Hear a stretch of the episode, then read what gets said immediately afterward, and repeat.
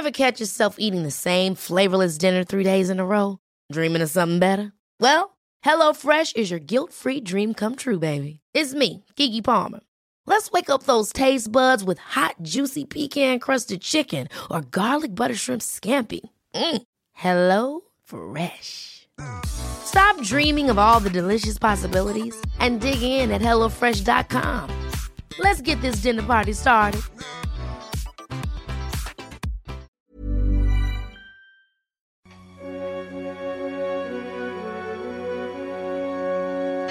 Hola amigos, les habla la señorita etcétera, mejor conocida como Ariana Bustos. Quiero contarles que este podcast es el número 15. ¿Qué tal, eh? Lo logramos. no pensé que llegáramos a esa cifra, la verdad. Pero qué bueno que estamos aquí. También les cuento que como no celebré mis 15 primaveras con chambelanes o vestido pomposo, ahora sí quiero un poquito de eso que me perdí. Por eso seleccioné algunas actividades para festejar mis 15 ediciones. Tiempo de vals, es el tiempo hacia atrás. La guía del fin de semana, con la señorita etcétera.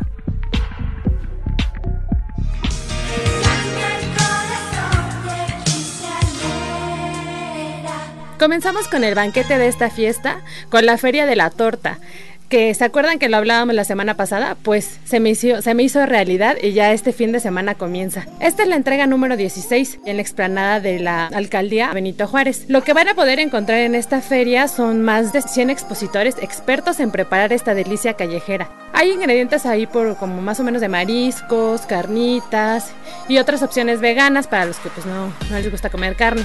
Además invitan a otros estados. Para esta edición, por ejemplo, va a estar por ahí Jalisco, Yucatán, Michoacán, Veracruz, Hidalgo, Tamaulipas, Oaxaca y Puebla, así que seguro vamos a encontrar semitas. Cada año inauguran el evento con una torta monumental. Tratan de romper sus propios récords anualmente. El año pasado, por ejemplo, la tortota que, repartieron midió 70 metros y pesó más de 800 kilogramos. Ahí les voy a enseñar unas fotos porque se ve muy padre el, la telera así enorme y bueno, la gente ahí ya en la fila esperando que se repartan. Eh, como la feria se, se, comenzó el 31 de julio es cuando se realiza esta, este tortón, es cuando se da en la inauguración y ya no les va a alcanzar este, de eso porque pues ya estoy un poquito tarde, pero pueden ir a comer este fin de semana ya y ver todo lo que sucede en la explanada, porque además de, de las tortas también hay una feria que se pone ahí, pues se pueden divertir ahí. Si van con los niños o ustedes ahí en las canicas o cosas así, parte de mis recomendaciones que les hago, porque la verdad es que sí soy un medio cliente frecuente de esta feria. De, bueno, yo he ido en grupo y lo que hacemos es que cada quien escoge una torta distinta y ya la compartimos. Por lo regular es que sí, sí te los, sí te sirven como cantidades, pues, este, muy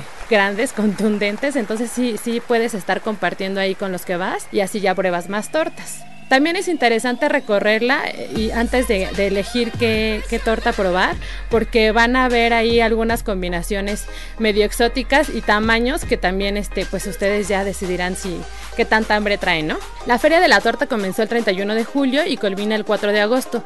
Como les decía, todo sucede en la explanada de la alcaldía Venustiano Carranza, que está ahí en Francisco del Paso y Troncoso 219, en la colonia Jardín Balbuena. El horario es de 10 de la mañana a 7 de la tarde, así que si quieren desayunar fuerte pueden ir tempranito o antes de, antes de que vayan a dormirse, echarse una tortita por allá. Si quieren también seguir un poco de lo que está sucediendo en la feria, pueden checar las redes sociales de la delegación, que bueno, la alcaldía, ay, todavía no me acostumbro, de, de la alcaldía que es arroba a-v Carranza. El recomendado.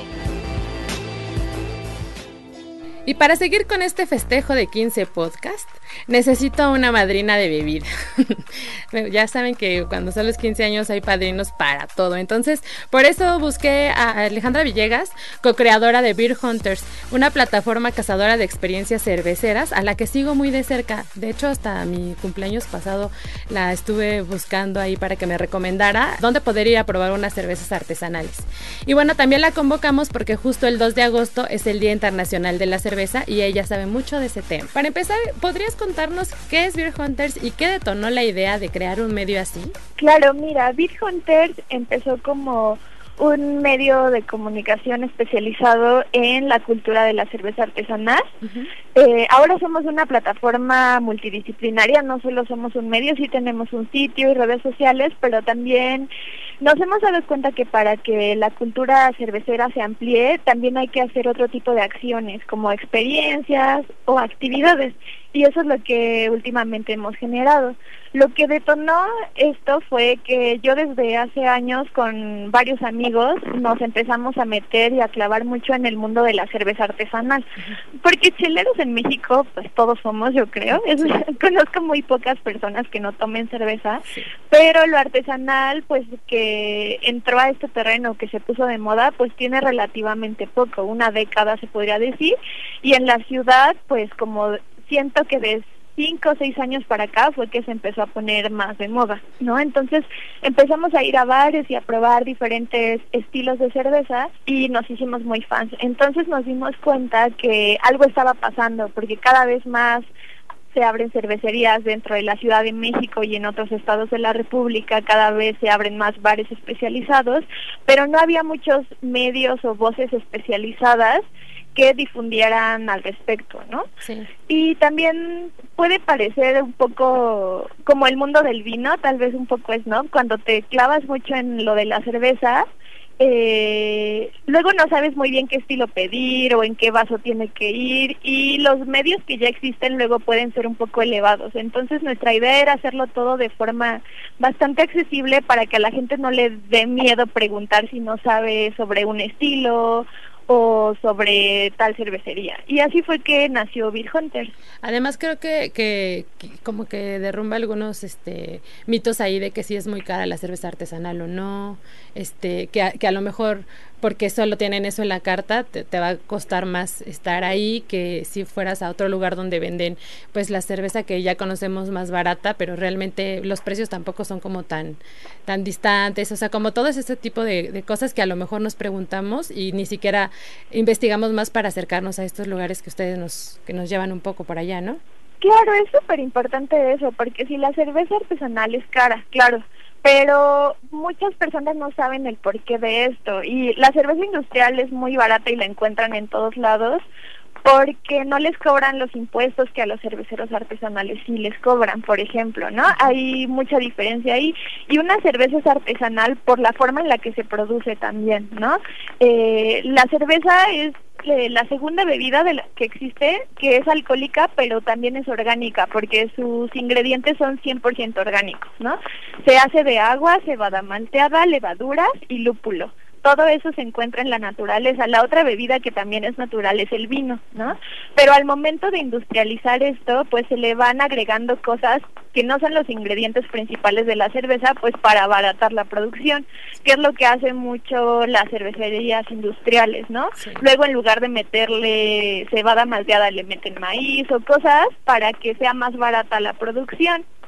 Y los cerveceros artesanales no ellos tienen que buscar toda la materia prima eh, pues, de excelente calidad y hacer el trabajo pues, casi manual, ¿no? O sea, las cervecerías independientes de México producen muchísimos empleos.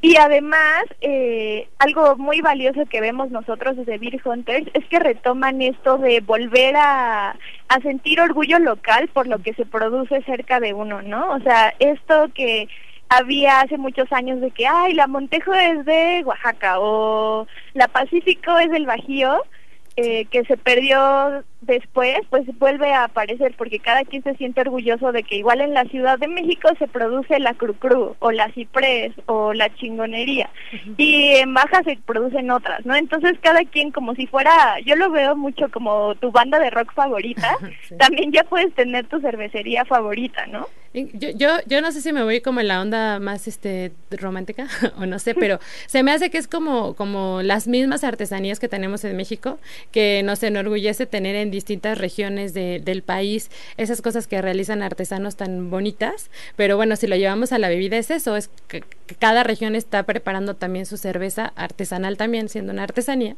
y entonces está, está bien interesante que, que vayas a otros estados y que pruebes también lo que están haciendo en otros estados también y, como que haya este flujo también en el consumo nacional, ¿no? Claro, porque es muy importante esto que mencionas, porque creo que hay otras bebidas nacionales que lo tienen, ¿no? El mezcal es un gran ejemplo. O sea, lo abrazamos y decimos, ay, es muy, es súper mexicano, están los maestros mezcaleros, se producen los palenques, pero con la cerveza como que no lo teníamos tan consciente, ¿no? Y ahora es momento de que pasa, porque la cerveza pues no solo es el líquido o el alcohol, ¿no? También lo que hacen los cerveceros artesanales es crear una marca con una identidad propia.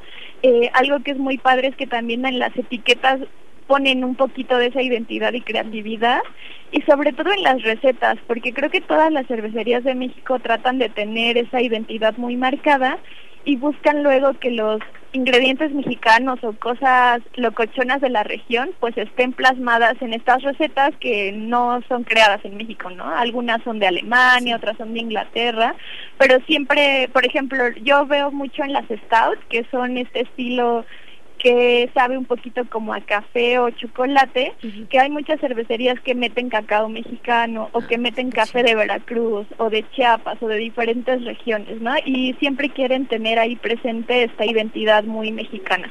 Qué padre. Oye, y además de, de, lo que nos contabas de, las bueno, recomendaciones también, el contenido que generan en Beer Hunters, también sé que tienen, y como nos mencionabas, experiencias. ¿Qué es lo que, qué es lo que gestionan? Bueno, ¿qué es lo que está gestando ahí? ¿Qué, qué eventos son a los que podemos acercarnos o experimentar este si estamos ahí con ustedes checando? Sí, pues mira, lo de las experiencias surgió, como te decía, por esto que nos dimos cuenta de que la gente lo siente muy alejado luego el tema de la cerveza. Entonces, empezamos por algo muy básico que es la cata maridaje, ¿no? O sea, que te eh, invitar a cervecerías. En, la primer cata que hicimos fue con cervecería Primo, que ellos tienen jabalí y tem, ¿no? Hicimos una cata con ellos el Día de la Mujer ah, yo fui. Este, en un hotel de la ciudad, que también eso está padre, porque cada vez se abren más lugares como dedicados y especializados en cerveza. Entonces hicimos esta cata en la que eh, la gente de Tempus explicó un poco de qué van sus estilos de cerveza y después tuvimos una fiesta con DJ set. Sí, además, ahí, perdón, ahorita me acordé, es justo esa cata la hizo también una mujer, ¿no? Ajá, exacto, como que todas las invitadas eran chicas y la maestra cervecera también dio la cata, ¿no? Ese fue más que nada el concepto de celebremos el Día de la Mujer con mujeres cerveceras. ¿No? Y eso estuvo padrísimo. Y después desarrollamos otro concepto que ese ha sido el más atractivo y el que la gente más nos que pide. Es muy exitoso, ¿eh?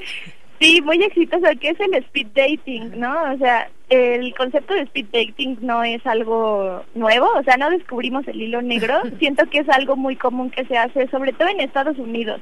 Y le será como más cercano en comedias románticas, seguro salen, ¿no? De que el soltero eterno se anota un speed dating y va y conoce gente.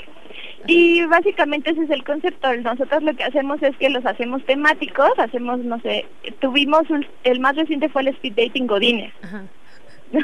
y el concepto es muy sencillo. Invitamos a 20 chicos y 20 chicas solteros como para que se inscriban a, al evento. Damos una breve cata maridaje y después va la dinámica que es tienes de dos a tres minutos para platicar con la persona que esté frente a ti, después en una campana y los chicos se van moviendo y van rotando de mesa en mesa para que puedan conocer a todos los participantes. Y pues puedes platicar de cerveza, que es obvio el detonante, porque lo que buscamos es que todas las personas que vayan, pues se atraigan por la chela. Pero también puedes platicar de música, de qué te gusta, de qué te dedicas. En este último, pues lo que tenían todos en común es que eran godines, ¿no? Eran oficinistas. Oye, pero hay muchos godines, deberías hacer como más ediciones de... Sí, de hecho yo creo que vamos a hacer más ediciones, fue muy divertido. Y también después del speed dating lo que hacemos es una fiesta.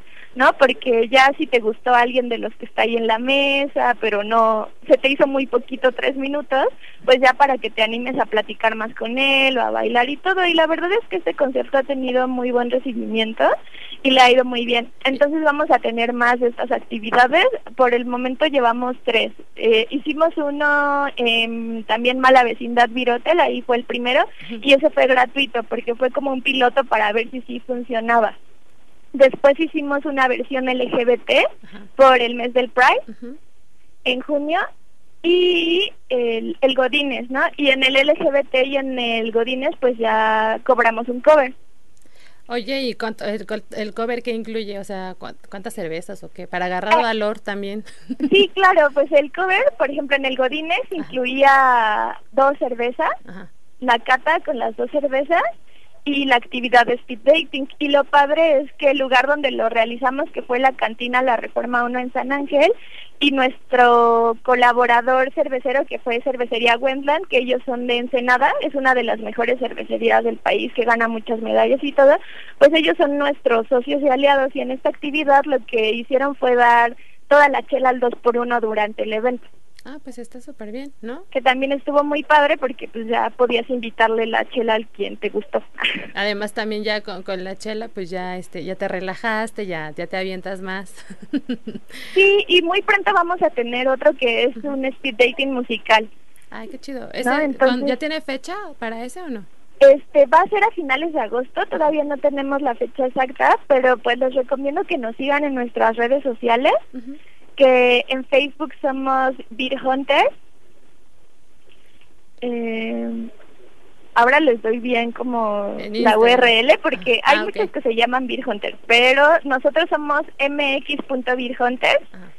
Eh, en Instagram somos Beer Hunters MX y en Twitter también Beer Hunters MX. Ahí nos pueden buscar y además de que compartimos eh, información sobre el, donde tomar cerveza o eventos cerveceros que cada vez hay más, o sea, cada vez hay más actividades alrededor de la cerveza, también publicamos todas las actividades que nosotros generamos. Muy bien, oye, y ya casi para terminar, ¿qué, panorama cervecero contemplas en México desde, desde Beer Hunter respecto a producción y consumo de cerveza artesanal? Pues yo creo que es un panorama muy interesante y que va en crecimiento, ¿no? O sea, yo veo las cifras porque justo hace un año hice un reportaje muy amplio para la revista Donde Ir de cómo estaba el panorama de cerveza artesanal en la Ciudad de México y es impresionante que para 2015 no había más de 100 cervecerías en la República y en 2018 ya eran 650. ¿no? o sea, va aumentando esto cada vez más. En la Ciudad de México no había cervecerías como tal hace cinco años, ¿no?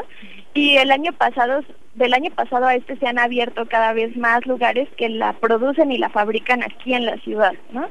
Entonces yo la verdad creo que esto va a ir aumentando, ya no va a ser una moda como tal, sino un estilo de vida para las personas que les gusta tomar cerveza y que quieren invertir en productos pues de calidad hechos en México. Y antes de seguir con la cerveza, quiero que pasemos al pastel. Por eso la siguiente alternativa es visitar el Museo de Arte en Azúcar en la colonia Narvarte. Aunque parece una casa por fuera, en su interior tiene un legado dulce a descubrir, una colección privada que pertenece a la familia de Marité Alvarado, quien fue repostera, escultora y escritora mexicana, una celebridad que reconocer, en especial si nos gustan los postres. La experiencia comienza desde que agendas tu cita. Yo lo hice vía Facebook, eh, lo busqué ahí en el Instituto del Arte Mexicano del Azúcar. Todas las visitas son guiadas por sus familiares. A mí me tocó, por ejemplo, que me, que me, que me conduciera Dulce María, que es la hija de Marité. Más que entrar a un museo, sentirán que están en una casa de su tía o alguien cercano, porque realmente pues ahí es donde vivió Marité.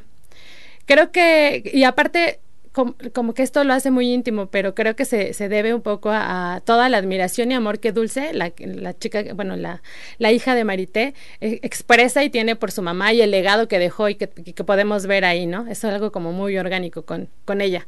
Lo primero que verán al entrar es una vitrina en la que hay distintas repisas con algunas piezas, algunas de sus piezas más antiguas, por ejemplo, ahí hay algunas, este, bueno, algunas bailarinas de 1966 y otras que hizo antes de fallecer en el 2017. A mí la verdad es que ese rinconcito en especial se me hizo como un altar. Luego viene la cocina. Aquí les sugiero respirar profundo porque desde que abre la puerta dulce percibes el aroma así también, bueno, dulce, dulce. Eh, el, aroma así súper rico de, como si estuvieras en una pastelería básicamente. Lo que van a encontrar en esta parte de la cocina son obras míticas como una réplica de la Torre Eiffel que realizó en 1937 cuando solo tenía 17 años. Fue como de sus primeras piezas monumentales porque digo, no es tamaño Torre Eiffel, pero sí está muy grande y está toda en azúcar. Además está una iglesia, la iglesia de Dolores, que hizo, que fue una petición del Instituto Nacional de Bellas Artes. Está súper padre así acercar porque parece como barroco, así, pero todo hecho con azúcar. Además hay otras piezas como la de un gatito disfrazado de abuela, cautivando a, ratoncitos. Está un poco cruel porque está el gatito con sus lentecitos y todo y está rodeado de ratoncitos súper atentos a lo que está contando. Y pues lo que nos decían acá es que obviamente es su trampa para después comérselos. pero pero la, la pieza está súper bien elaborada y cada ratoncito tiene hasta una expresión así ingenua, la verdad, pobres ratoncitos, pero además de esa está una, una recámara de bebé con diminutos detalles, hay incluso hasta ropita que está dentro de su, del closet y todo.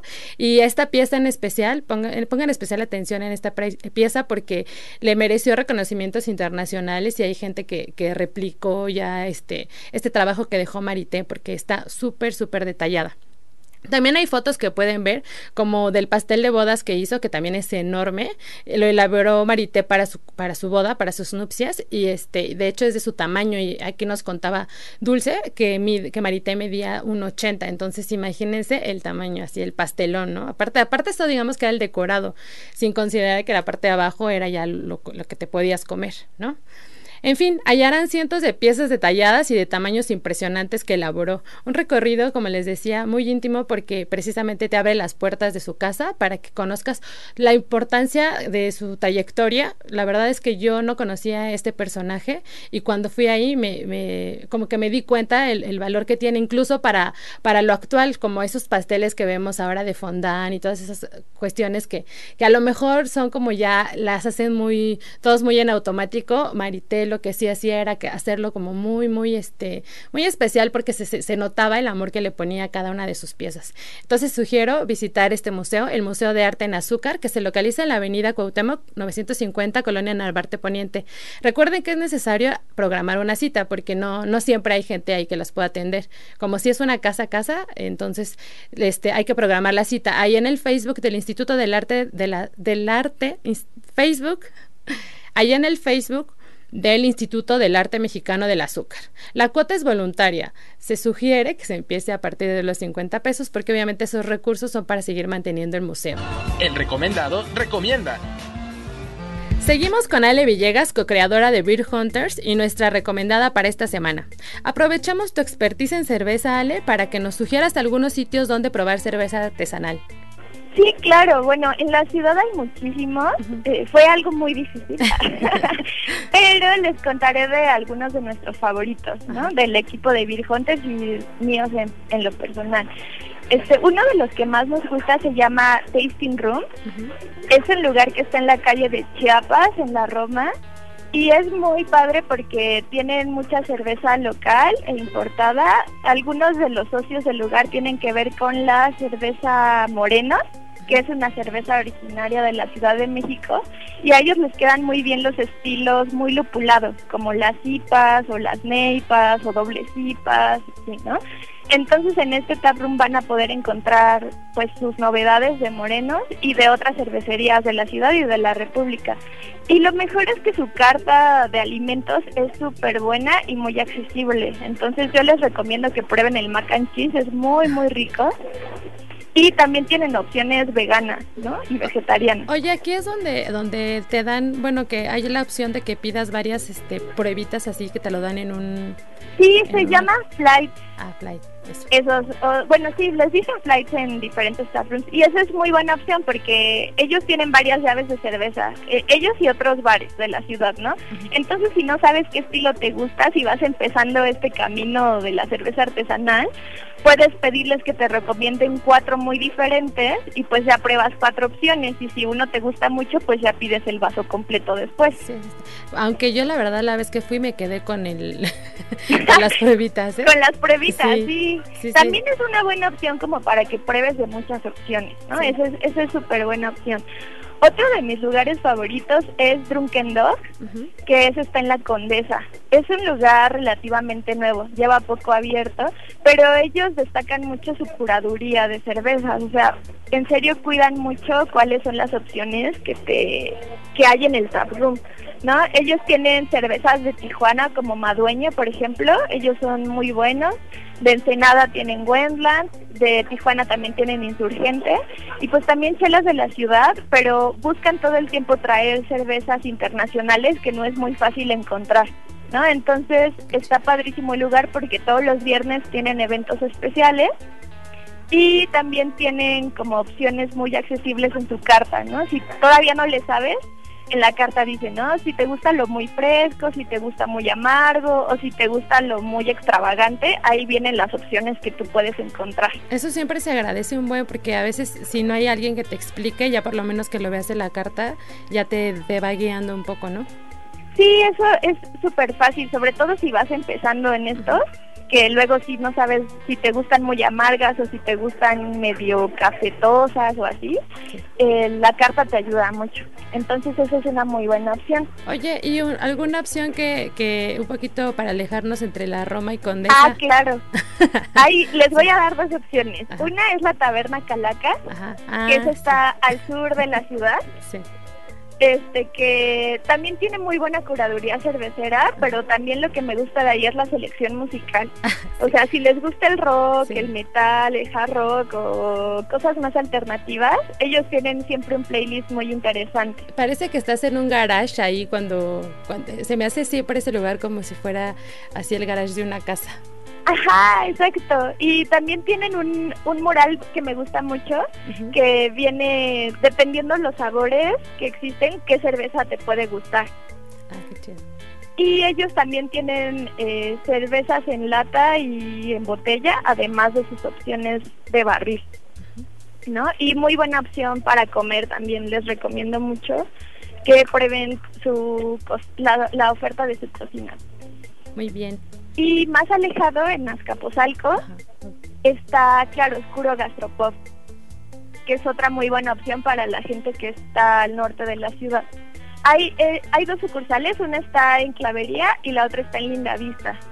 Y de ellos, además de las cervezas que también tienen muy buena selección, eh, su opción gastronómica son las hamburguesas. Ay, qué y tienen una que se llama poblana, que es eh, de milanesa con queso derretido, que es muy buena. Ay, ya, ya ahorita ya me dio más hambre. Sí, ya los estoy súper antojando, ¿verdad? Pero bueno, hay muchísimos lugares eh, de cerveza en la ciudad. Estos son muy poquititos, pero si quieren saber más y les interesa el tema, les recomiendo que pues nos sigan en Beer Hunter y pues también a señorita etcétera para que sepan todos los eventos de cerveza que hay en la ciudad. Muchas gracias, pues ahí está, les tenemos muchas opciones y, para, ya como decíamos, super ad hoc para celebrar el Día de la Cerveza. Buenísimo, pues salud, y que disfruten mucho este Día Internacional de la Cerveza. Muchas gracias, Ale. Amigos, así es como llegamos al final de esta fiesta. Espero lo hayan disfrutado tanto como yo. Sé que nos faltó por ahí el baile, pero pueden consultar dónde, dónde nos la seguimos en mis redes sociales. Estoy en Facebook como la señorita etcétera, en Twitter e Instagram como la señorita etcétera también. O pues ahí pónganle la arroba arritmia por si no les sale tan rápido la señorita etcétera. Por allá les estaré sugiriendo otras cosas para este fin de semana y la semana completa. Gracias por escucharme desde hace 15 semanas. Ay, suena mucho. 15 semanas. Que aguante, amigos. y gracias especiales a la productora de este podcast, Inspiración Total, mi amiga Mitzi Hernández. Si les gusta esta sección, no olviden compartir y comentar. Los estaré esperando. Si tienes alguna sugerencia, queja o comentario, puedes enviarlo a podcast.om.com.mx. Ever catch yourself eating the same flavorless dinner three days in a row? Dreaming of something better? Well, HelloFresh is your guilt-free dream come true, baby. It's me, Kiki Palmer. Let's wake up those taste buds with hot, juicy pecan-crusted chicken or garlic butter shrimp scampi. Mm. Hello Fresh. Stop dreaming of all the delicious possibilities and dig in at HelloFresh.com. Let's get this dinner party started.